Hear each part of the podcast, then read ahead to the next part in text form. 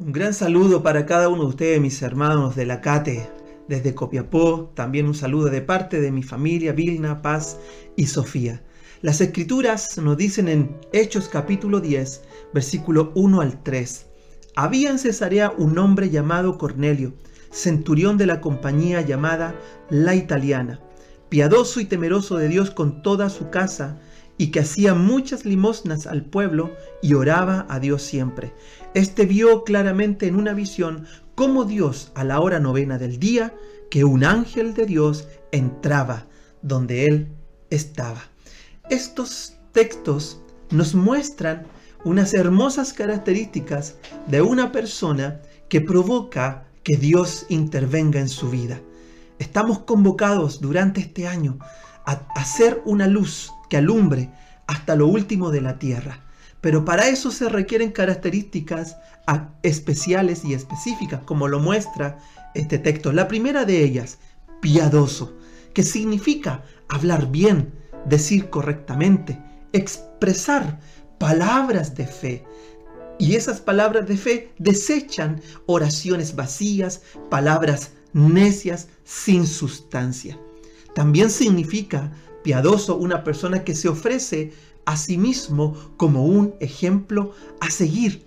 También piadoso es una persona practicante de lo que cree y perseverante en las convicciones de fe a pesar de cualquier circunstancia. Una persona piadosa entonces es una persona que vive una vida de arrepentimiento, de resistencia en la tentación, de resistencia al pecado, tiene hábitos de oración, acción de gracia, permite que el Espíritu Santo more en su vida y fluyan los frutos del amor, el gozo, la paz, la paciencia, la bondad, la fe, la mansedumbre, la templanza. Piadoso es una persona también que demuestra su respeto a las autoridades de Dios y a las autoridades civiles, porque es así el corazón de Dios. Pero este corazón piadoso nace de otro mucho mayor, que es el corazón temeroso. Segundo, ¿qué significa el corazón temeroso? Una definición dice alarmarse por analizar, meditar bien sobre los caminos, reverenciar y asombrarse de quien tenemos como Señor. También significa respeto, admiración y sumisión a Dios y a su voluntad.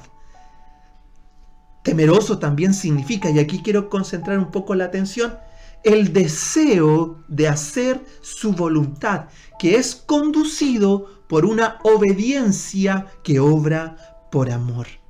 El temor no es el miedo a Dios, sino que el temor es un amor a Él que nos hace provocar eh, el deseo ardiente de obedecerle.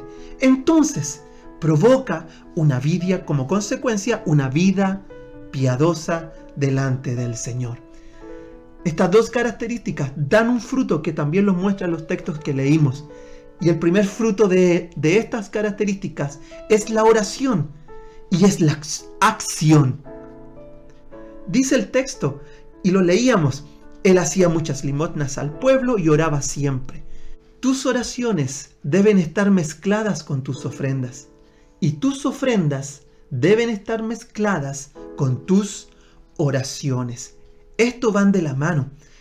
De hecho, fue tan significativo que en el capítulo 10, versículo 4, dice, dice, tus oraciones y tus limosnas han subido para memoria delante de Dios.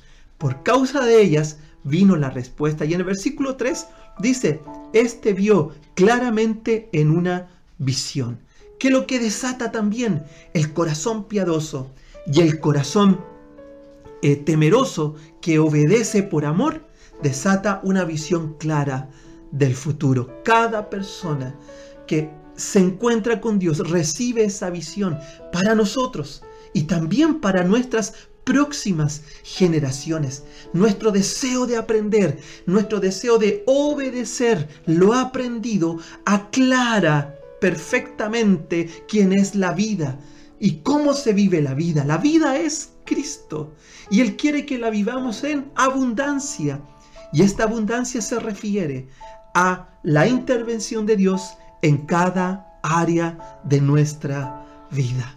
Este deseo de aprender, este deseo de obedecer que se enciende en cada uno de nuestros corazones nos hará gente visionaria, donde comprobaremos su intervención en forma real.